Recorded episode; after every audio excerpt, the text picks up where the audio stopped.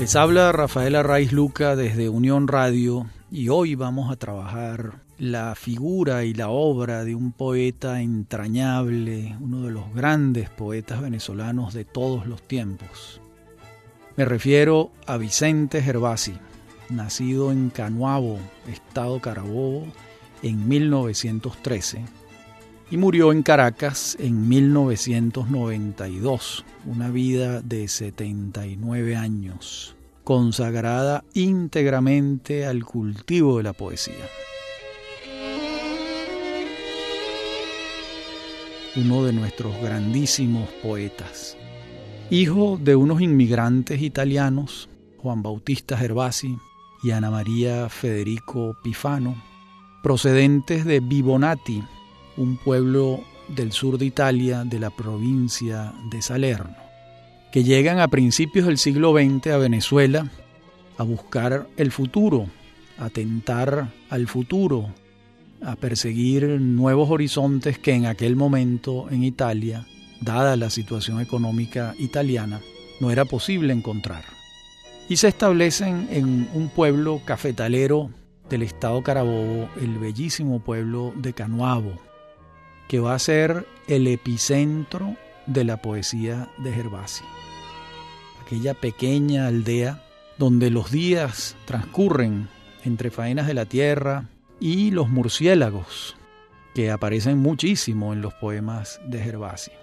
Si una poesía nuestra está centrada en un espacio y en un tiempo, es la de Vicente Gervasi, porque su poesía trabaja a fondo el tiempo de la infancia y sus referencias espaciales, la ocurrencia de esa infancia va a ser en Canuavo, que va a ser el leitmotiv de su obra, una suerte de paraíso, de recurrencia arcádica, que él va trabajando desde la nostalgia, desde la belleza, desde el asombro, desde el sentido mágico, ya adulto cuando empieza a escribir poesía. En el caso de su obra poética estamos hablando a su vez de cerca de 20 títulos. Su obra se inicia con Vigilia del Náufrago en 1937 y concluye con un libro póstumo, Los Oriundos del Paraíso, de 1994 más de 20 títulos en casi 60 años de publicación de sus textos. Una de las vocaciones poéticas más sostenidas que ha habido en Venezuela. Pasa su infancia allí y su padre, cuando apenas Vicente está entrando en la adolescencia, decide enviarlo a estudiar el bachillerato en Italia. Entonces ocurre el primer gran punto de inflexión de su vida cuando siendo un niño que en trance hacia la adolescencia, hace el viaje desde Canuavo hacia Italia. Y él rememora ese viaje muchos años después, en uno de sus últimos libros, en El solitario viento de las hojas, en 1989, cuando dice, En la madrugada lluviosa, a los diez años, yo pensaba en el gran viaje Llovía en el tiempo de los sueños entre las montañas. Yo abandonaba a Canuabo, pueblo solitario, adornado de pavos reales. Yo no reconocía mi edad, era una luciérnaga en la noche.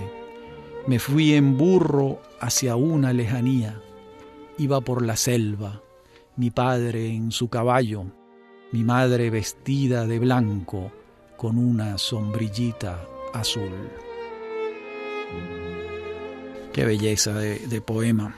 Ahí está él recogiendo, ya viejo, en 1989, tres años antes de morir, esa experiencia que lo marca, que es abandonar su mundo de la infancia con sus hermanos, con sus amigos, con los habitantes del pueblo de Canuavo, con las faenas en el trabajo de la tierra que ocurrían allí. En Italia va a cambiarle la vida, obviamente, porque va a seguir el bachillerato italiano y allí va a adquirir lo que podemos llamar el sentido del color. Italia siempre ha estado muy vinculada con el mundo plástico. Allí va a encontrar el concepto del equilibrio Allí va a encontrar el discurso de una obra de arte que se revela ante sus ojos y que van esas obras de arte modelándole el gusto, el sentido de las proporciones, el uso de los colores. Y allí va a ir formándosele la sensibilidad. Regresa a Venezuela en 1929. Entonces es un muchacho de 16 años. ¿Por qué regresa? Porque el padre ha muerto. Y se precipita su regreso, entre otras cosas, porque la situación de la familia económicamente no es la mejor con la muerte del padre. Entonces se ven obligados a trasladarse de Canoabo a Valencia. Allí Vicente desempeña diferentes oficios. Trabaja en un banco entre 1930 y 1936. Pero ya entonces lo ha picado el fervor literario y comienza a trabajar en la redacción de la revista literaria Índice. Esta es la primera de las revistas en la que Vicente trabaja. A lo largo de su vida va a trabajar en varias hasta que concluye su vida como editor de revistas, nada menos que dirigiendo la gran revista venezolana de la cultura que fue la Revista Nacional de Cultura. Esta primera es una revista, si se quiere, obviamente mucho más juvenil, menos acabada que aquella que va a dirigir ya viejo, ya siendo un hombre más que maduro. Luego se traslada a Caracas en 1936 y allí comienza a frecuentar las tertulias de poesía que ocurren en Caracas y que comienzan a animar Ángel Miguel Queremel, Luis Fernando Álvarez y José Ramón Heredia, poetas muy apreciados. Y él se suma, siendo el más joven del grupo, a estas tertulias de donde va a surgir el grupo Viernes, también integrado por Pablo Rojas Guardia, por Oscar eh, Rojas Jiménez, por Pascual Venegas Filardo y por algunos otros poetas venezolanos. Viernes fue un grupo importante que introdujo cambios significativos en la poesía venezolana, como veremos más adelante. A su vez, se desempeña como secretario del Consejo Municipal de Caracas y da un paso más en su tarea de redactor de revistas y diarios, porque ingresa como redactor del famosísimo diario Ahora. Su inmersión en la vida caraqueña literaria a través de Viernes va a ser a fondo. Y en 1937 publica su primer poemario, Vigilia del Náufrago. Es su primer libro. Se puede decir que allí hay algunas de sus eh, primeras obsesiones temáticas, pero no se puede decir que es un libro acabado, es un libro inicial, que leído a la distancia es un primer libro, pero sin embargo allí están algunas de sus obsesiones que se van a repetir eh, muchas veces. Donde sí comienza a asomar el gran Gervasi es en Bosque de Oriente, en 1940, su segundo libro. Y allí vamos a leer, por ejemplo, una estrofa como esta. Todo mi ser dormía en la celeste morada de los estanques, como si en mí los días movieran un jardín encantado, y veía pasar las aldeas hacia un atardecer de olvido en un silencio de lirios y de río. Fíjense lo que ya está aquí en este poema. Aquí ya está el gran Gervasi. Me refiero al Gervasi musical, al que tiene un gran oído y logra escribir y estructurar los versos con cadencias. Son versos bíblicos que corren, que se escuchan con sonoridad, una sonoridad tan exacta que pareciera que no hubiera sido posible escribirlos de otra manera. Todo mi ser dormía en la celeste morada de los estanques, como si en mí los días movieran un jardín encantado. A esto me refiero, a esta cadencia, a esta dicción del verso largo que tiene una belleza y un lujo verbal que ya comienza a aparecer. Es entonces la aparición de lo que podemos llamar su exactitud verbal, su esplendorosa exactitud verbal. Diríamos sin equivocarnos, creo, que en este libro, en Bosque Doliente, en 1940, Gervasi da con su tono, con su voz. No le hace concesiones al criollismo, para nada, a su retórica, sino es un tono que comienza a señalar un camino expresivo de lo propiamente americano sin hacerle concesiones a la retórica criollista. Sin embargo, al grupo Viernes le llueven algunas críticas. ¿Por qué? ¿Qué se le señala? Que es un grupo cosmopolita, como si eso pudiese ser una acusación. Esto causa risa hoy en día. Pero se lo señalan desde el criollismo y le dicen, ¿cómo es posible? Ustedes son cosmopolitas, son lectores de autores extranjeros. Bueno, eh, estas, estas son, no son propiamente unas críticas, pero dan una pauta de lo que venía siendo Viernes. Viernes estaba introduciendo en la poesía venezolana la gran poesía universal. Eso incluía el surrealismo e incluía una cantidad de autores que aquí se conocían poco, sobre todo de otras lenguas, porque muy pocas personas hablaban otras lenguas. Y eso era lo que ellos venían haciendo. Y entonces se les acusa desde dos mm, atalayas. Se les acusa por falta de criollismo y se les acusa por alejarse del español, como que si el español fuese una, una cátedra, una, un, un corsé, un régimen lingüístico que tuviese que, que respetar a pie juntillas, cuando más bien las lenguas son, como sabemos, una feliz combinatoria de muchísimos factores. Lo vamos a encontrar en 1943, publicando también Poemas de la Noche y de la Tierra. Pero de este y de otros de sus libros vamos a seguir hablando en nuestra próxima parte del programa. Ya regresamos con Vicente Gervasi.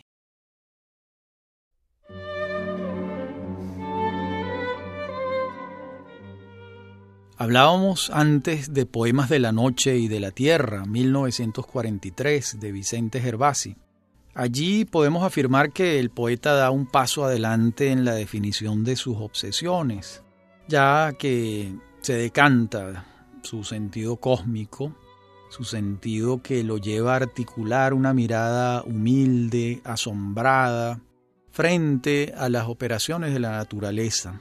Él es un observador, está trabajando con su infancia, con el niño solitario que veía las operaciones de la naturaleza, que incluía el cosmos también, el cielo, el firmamento, las estrellas. Y allí, en este libro, se va afianzando ese sentimiento que él tiene de lo ínfimo de la humanidad frente a la magnitud de los astros y las constelaciones. Y también comienza a aparecer uno de sus grandes aportes, vamos a llamarlo de esa manera, a la lírica hispanoamericana. Me refiero a la transmutación que él hace de los hechos crudos que él observa en la naturaleza en acontecimientos mágicos. Allí está el mago Gervasi, que comienza ya a sacar conejos del sombrero y comienza a ver lo que los otros no vemos.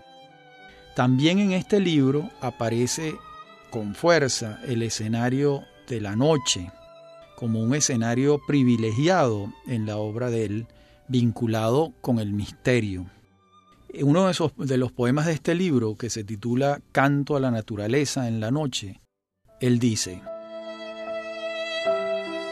La noche del milagro espera en nuestras almas, porque en nosotros duerme la rama del relámpago el sueño milenario de hacer la maravilla, así como la noche con sus cálidos aires dora entre los ramajes la forma de las pomas. Bueno, aquí está, además de esa dicción bellísima, una consustanciación con la naturaleza. Ahí hay un misterio en la naturaleza que él trata de explicarse y se considera a sí mismo como un, una partícula ínfima en ese mecanismo de relojería que tiene el universo. digamos que comienza entonces a expresarse lo que algunos críticos han llamado la poesía cósmica de Gervasi, otros lo han señalado como su sesgo religioso, otros lo han señalado como el magicismo en la obra de Gervasi.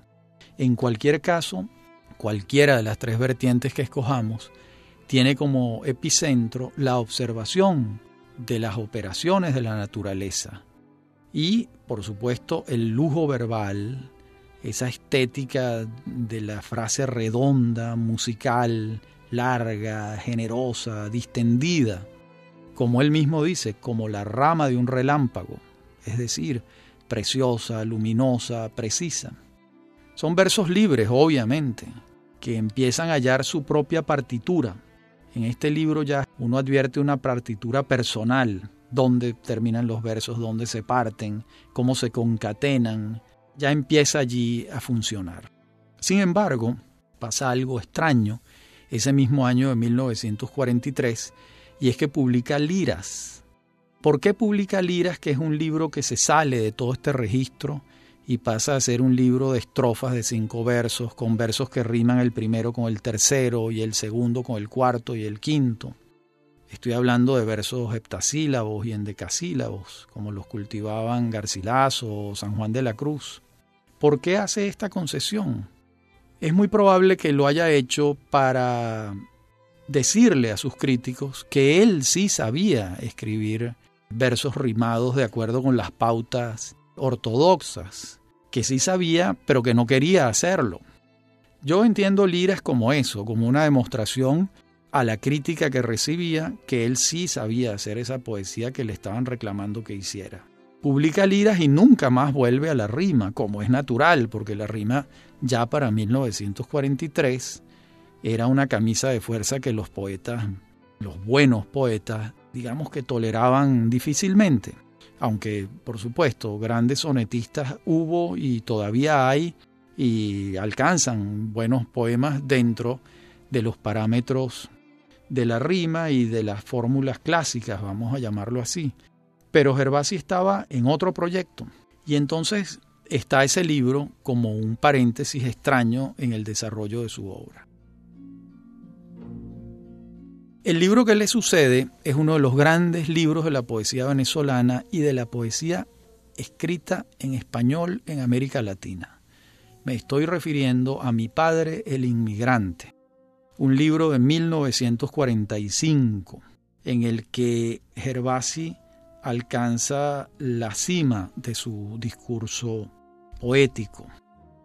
Es un poema largo en el que él dialoga con su padre fallecido, en el que pasa revista a la experiencia americana desde dos ojos, en los ojos de su padre, que es el inmigrante, y que está viendo este mundo tropical por primera vez, y los ojos de él, que ya nace en este mundo tropical, pero que también se desdobla para verlo desde la personalidad del Padre. Es un poema regio, monumental. También trabaja el poema la trama entre el maestro y el discípulo. Trabaja la rendición de cuentas entre las familias dentro de un ciclo tácito de consolidación civilizatoria, pudiéramos llamarlo. ¿Qué hay allí? Suntuosidad metafórica, una claridad meridiana, el trabajo con la noche que ya habíamos señalado. Y ahí se va creando toda una atmósfera y un clima extraordinario en Mi Padre el Inmigrante, del que voy a leerles un pasaje que dice, yo iniciaba la era de las puertas. Había puertas para los hombres y puertas para los caballos y puertas para los muertos. Y vi que las hormigas abrían puertas en la tierra y que las aves abrían puertas en los árboles y que la noche cerraba las puertas de las casas. Aquí, pues, estamos frente, como les decía, a este gran poema que da cuenta de la relación del padre y del hijo, que trabaja lo específico americano en su vertiente tropical venezolana, que trabaja la noche, la soledad, la infancia, la melancolía, el espacio forestal, los animales, los cuerpos zoológicos, que trabaja, por supuesto, está tácito en todo lo que vengo diciendo, el microcosmos de Canuavo, que está aquí en lo que pudiéramos llamar su apogeo, su absoluto apogeo. A mi padre el inmigrante le sigue otro gran libro, que son Los espacios cálidos. Los espacios cálidos es una vuelta de tuerca más en el camino de la gran poesía gervasiana. Sigue estando en Canuavo, ya no está centrado en el Padre, sino en ese gran universo de su pueblo natal, de su aldea, y se articula todavía más finamente la mirada infantil del poeta, que va posándose sobre los objetos, sobre aquel cosmos que él intuye que es más que un cosmos y que es una realidad con resonancias metafísicas. Lo que él ve, hay algo más allá de lo que él está viendo. Por eso es que se esmera en la búsqueda de las claves sobre este mundo. A los espacios cálidos le sucede Círculos de Trueno de 1953 y Tirano de Sombra y Fuego en 1955. Este es otro registro que no fue el. no, no constituye lo mejor de Gervasi, pero son unos poemarios respetables, por supuesto. En Tirano y Sombra y Fuego va a trabajar la figura del tirano Aguirre, del que hemos hablado en otros programas de venezolanos. Pero digamos que, y en Círculos de Trueno trabaja las faenas de las salinas de Zipaquirá en Colombia, pero digamos que son poemarios exterioristas, donde él está, está, trabajando con un mundo exterior que está poetizando, pero ese mundo no, no ha decantado en él a lo largo de años, desde la infancia, como sí ocurre con el mundo que él trabaja en Mi Padre el Inmigrante y en los espacios cálidos que el lector tiene la sensación de que el mundo que se está trabajando allí decantó plenamente, que no se trata de una investigación reciente, sino siendo un hombre joven el que escribe, pareciera que es un anciano que ha metabolizado todo ese mundo de la infancia y que puede cantarlo, que puede expresarlo con aquella extraordinaria belleza verbal. Luego en 1958 publica Por Arte de Sol, que vendría a ser como una coda de los espacios cálidos. Y también en 1958 se profundiza algo ya no poético, pero sí laboral que él venía desempeñando desde antes. Se había iniciado como agregado cultural en Haití, había estado en Bogotá, Después vino la dictadura militar de Pérez Jiménez, él sale del servicio exterior.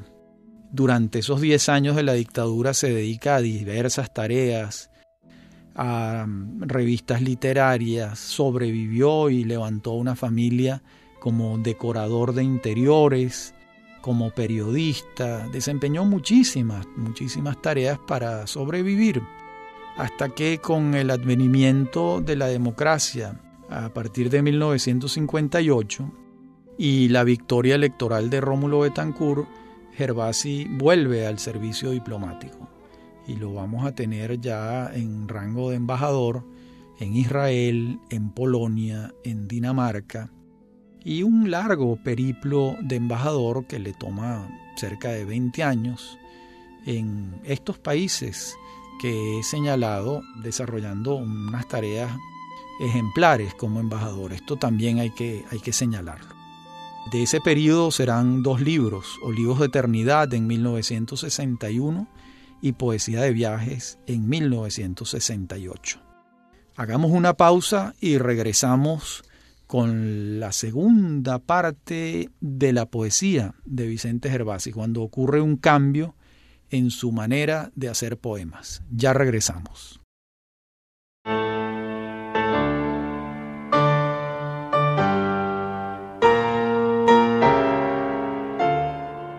Decíamos en la parte anterior del programa que vamos a ver ahora un cambio en la dicción, en la estructura de los versos, en la poesía de Gervasi. Siguen siendo sus obsesiones temáticas las que están presentes, pero hay otra manera de decirlas. Y eso comienza con un poemario titulado Edades Perdidas de 1981. Los versos comienzan a ser menos largos.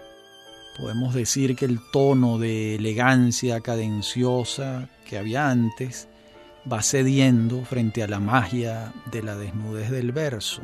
Cada vez este verso más corto.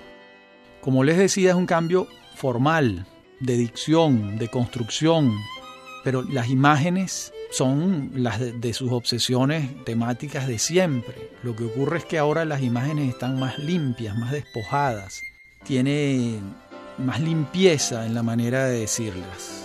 Se acaban los versos largos, pasamos a versos cortos, hay menos adjetivación, hay un mayor despojo. Es muy curioso porque es una metamorfosis que él experimenta sin cambiar su universo. Su universo sigue siendo el de siempre, pero ahora lo está expresando de un modo más despojado, más breve. Por ejemplo, escuchemos este poema. Existo por razones del espacio. Me atraen el agua y sus ramas de fuego, visiones de astros, el paraíso terrenal decorado con pavos reales de colores, como flores y cometas, cuando el tigre salta por hambre. Aquí están los pavos reales, el paraíso, las ramas de fuego, el espacio, el tigre que salta, pero está dicho de otra manera.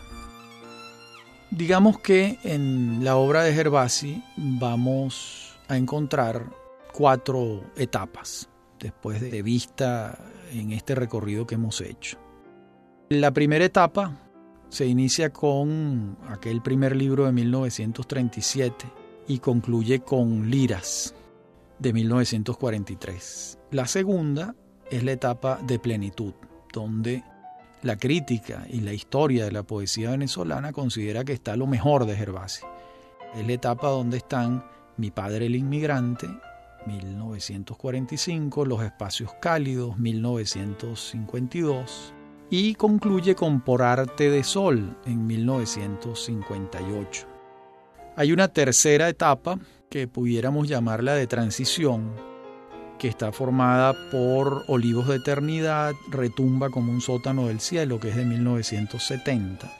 Y hay una cuarta, que es esta que comienza con Edades Perdidas, y concluye con Los Oriundos del Paraíso en 1994.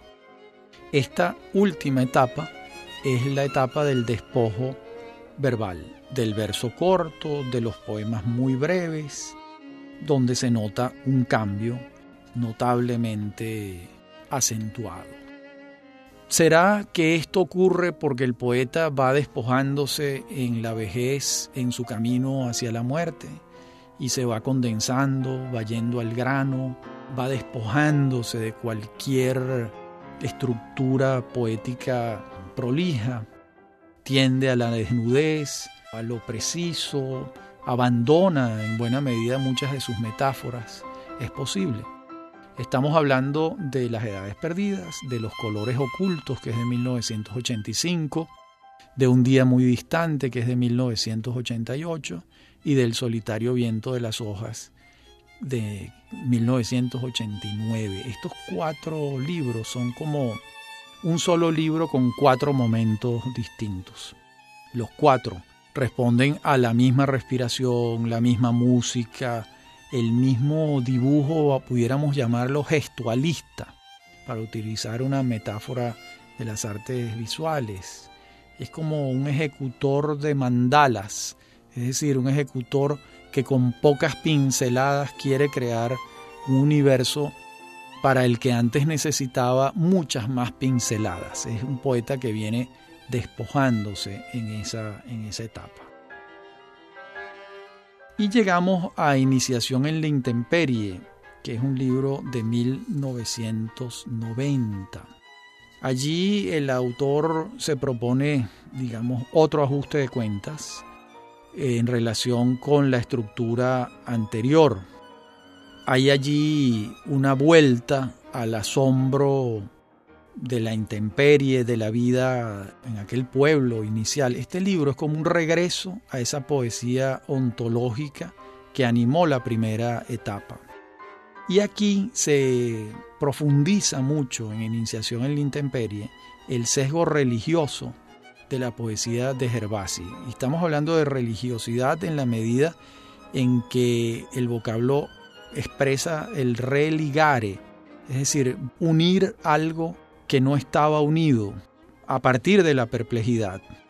No se trata de una, de una poesía religiosa en el sentido clásico, sino de, la, de una poesía religiosa porque el poeta quiere restablecer un vínculo con el cosmos para entenderlo y que de ese vínculo eh, surja la luz.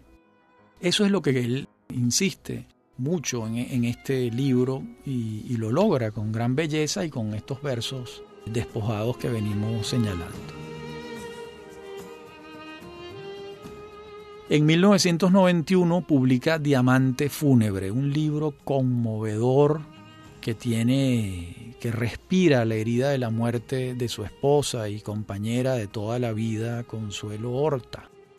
Y él dice en un poema bellísimo lo siguiente: En nombre del Padre, del Hijo y del Espíritu Santo, ruego que mi esposa Consuelo quien murió el 3 de abril de 1990 y que en mi casa era la mujer de los helechos, pueda ahora cultivar un jardín del paraíso. Este poema hermoso, conmovedor, ya Gervasi se preparaba también para la muerte. Padecía de un cáncer, sabía que sus días estaban contados y un año después, el 28 de diciembre de 1992, el Día de los Inocentes, como tenía que ser en el caso de Vicente Gervasi, pues Vicente se suma a esas tareas de cultivar un jardín del paraíso, tareas en las que se le había adelantado Consuelo apenas un año antes. Entonces dejó inédito Oriundos del Paraíso, un libro que se publica inmediatamente. Lo recupera de sus mesas de noche su hijo Gonzalo Gervasi. Entonces yo dirigía la editorial Monteávila Editores y Gonzalo me lleva el manuscrito y de inmediato lo publicamos, Los Oriundos del Paraíso, un bellísimo libro que cierra toda la obra gervasiana que constituye sin la menor duda uno de los ciclos luminosos de la poesía venezolana. Y es un libro también conmovedor, ya como tocando la puerta de ese paraíso al que ya ha llegado su esposa Consuelo y para el que él se está preparando para penetrar allí.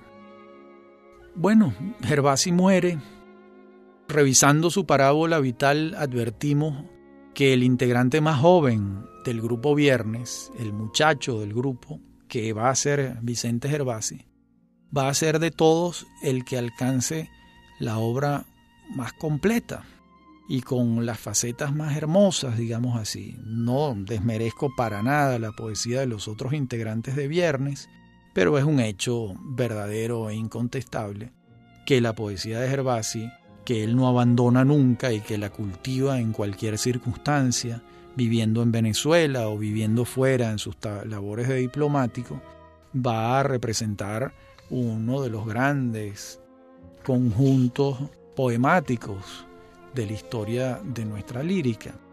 Y allí va a estar, allí va a estar. El Gervasi le da vida este verbo a un no bautizado en su momento histórico, me refiero a la circunstancia americana. Él va a continuar, por decirlo con mayor precisión, la tarea que inaugura Bello, Andrés Bello, con su Silva la agricultura de la zona tórrida, haciendo el inventario de lo americano. Pero por supuesto, ya Gervasi, muchos años después, no está haciendo un inventario, sino está trabajando psicológicamente ese mundo americano y cómo ese mundo encuentra resonancias interiores, cómo ese mundo va tejiendo dentro de sí mismo toda una circunstancia. Él mismo lo dice.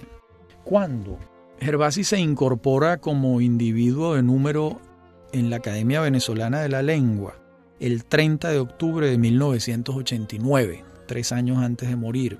Y su discurso de incorporación, yo me atrevo a afirmar que es el más corto que se ha escrito y publicado como discurso de incorporación a la Academia de la Lengua.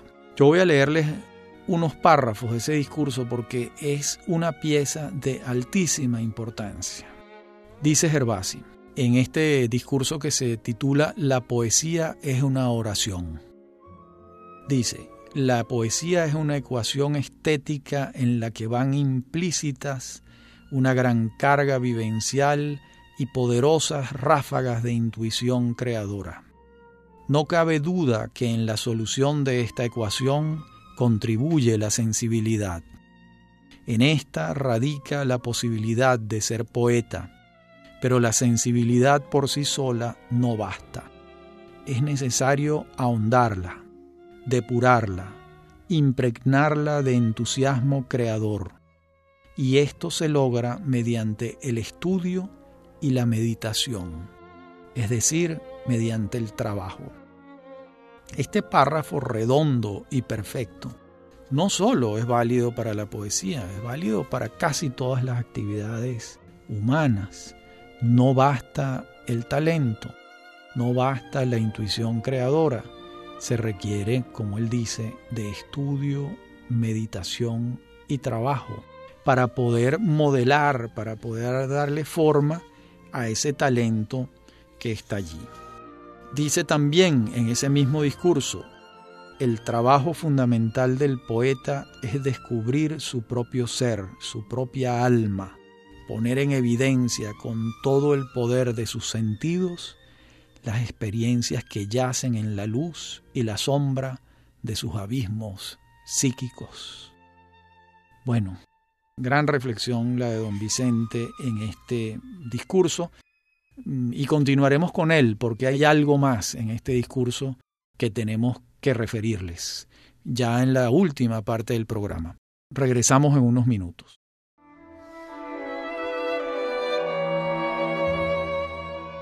Decíamos antes que Gervasi, don Vicente, nuestro querido amigo, por cierto, cuando se incorpora a la Academia Venezolana de la Lengua, pronuncia el discurso La poesía es una oración. Les leí dos párrafos en la parte anterior y ahora concluyo con dos párrafos más de este discurso. Dice allí, hasta que se llega a la síntesis mágica, todo ser humano es un poeta, pero son muy pocos los seres que hacen poesía. Y esto no quiere decir que la mayoría de los hombres no pueda hacerla. No la hacen porque no se dedican a ese difícil ejercicio, extremadamente complejo tanto desde el punto de vista psíquico como desde el punto de vista estético.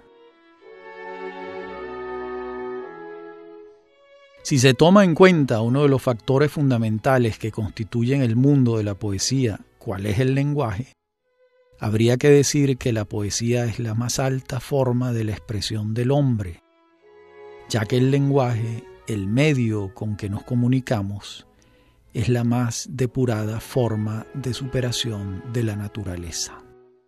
Esto es profundo, esto es filosofía, esto es un hombre que ha decantado una experiencia de muchos años y que se está incorporando a la academia viejo con un camino ya recorrido pero con una gran claridad en relación con lo que ha sido el epicentro de su vida creadora, que es la poesía. Gervasi también escribió ensayos, también fue periodista y escribió muchas reseñas de libros, pero lo central de su vida y de su obra creadora va a ser la poesía. Vamos a revisar ahora dos opiniones de la crítica que me han llamado mucho la atención en un libro homenaje a Vicente Gervasi que publicó la Universidad Metropolitana y su Centro de Estudios Latinoamericanos Arturo Uslar Pietri. Me refiero al libro homenaje a Vicente Gervasi.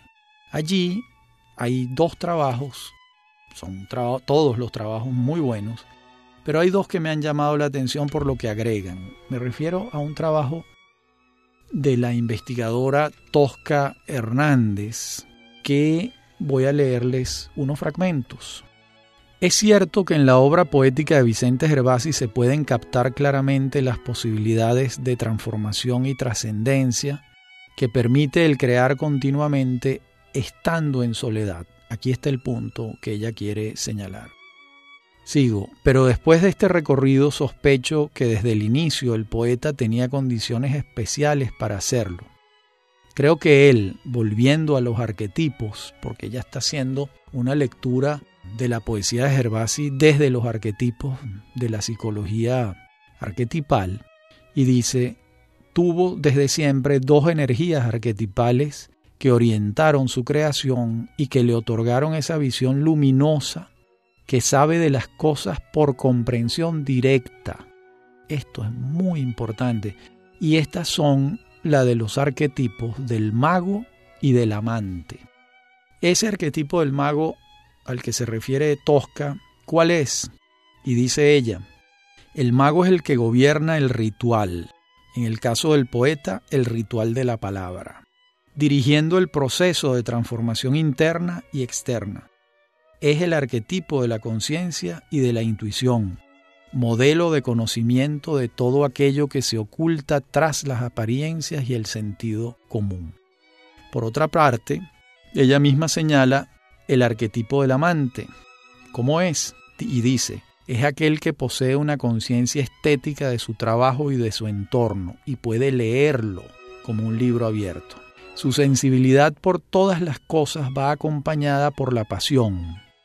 Así que las relaciones que establece no son de naturaleza intelectual, sino que se producen a través del sentimiento. Es el hombre que quiere tocar y ser tocado desea experimentar la relación que siente entre el poderoso mundo interior de sus sentimientos y el mundo exterior de las relaciones interpersonales.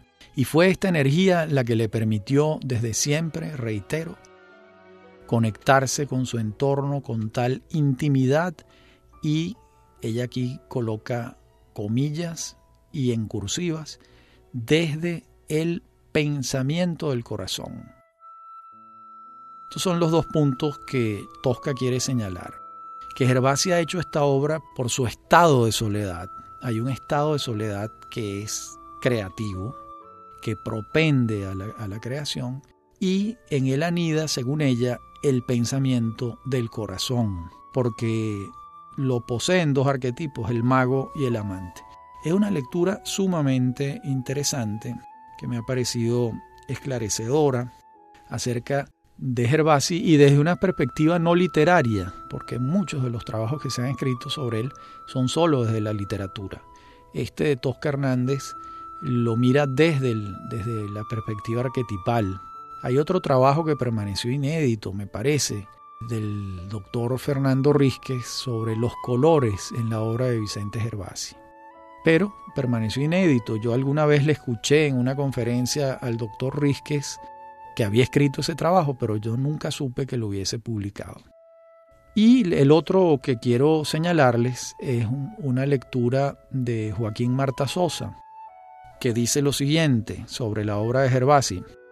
Desde su primera obra publicada, Vigilia del Náufrago, la intención de Gervasi, no del todo consciente entonces, es la de asumir como naturaleza del texto poético el tono y el designio de la oración, es decir, la palabra cuyo contenido y finalidad es la invocación radical del sentido del ser y estar, de sus misterios a ser pulsados y evocados, a partir de los cuales el lenguaje parte hacia lo otro superior, hacia el otro, el semejante, prójimo, como tejido de comunión y relieve de lo común pues ya el náufrago comprende que su propósito mayor es el de la vigilia, que le permita ocultar enigmas, avisorar más allá de las fronteras de las limitaciones terrestres y carnales. Con estas dos observaciones críticas sobre la obra de Gervasi, de estudiosos de su poesía, concluimos este programa, que me ha dado un gran gusto hacerlo, porque Gervasi fue un extraordinario amigo, no solo de mi padre, sino mío. Fuimos amigos, era la amistad de un viejo y de un muchacho, pero que a ambos nos apasionaba la poesía, la literatura y amábamos y amamos profundamente a nuestro país. Habló para ustedes Rafaela Raiz Luca y esto es Venezolanos, un programa sobre el país y su historia. Pueden seguirme en Twitter, arroba Rafaela Raiz, en Facebook o a mi correo electrónico rafaelarraiz arroba hotmail.com. Me acompaña en la producción Mary Sosa y en la dirección técnica Víctor Hugo Rodríguez y Fernando Camacho. Hasta la semana que viene.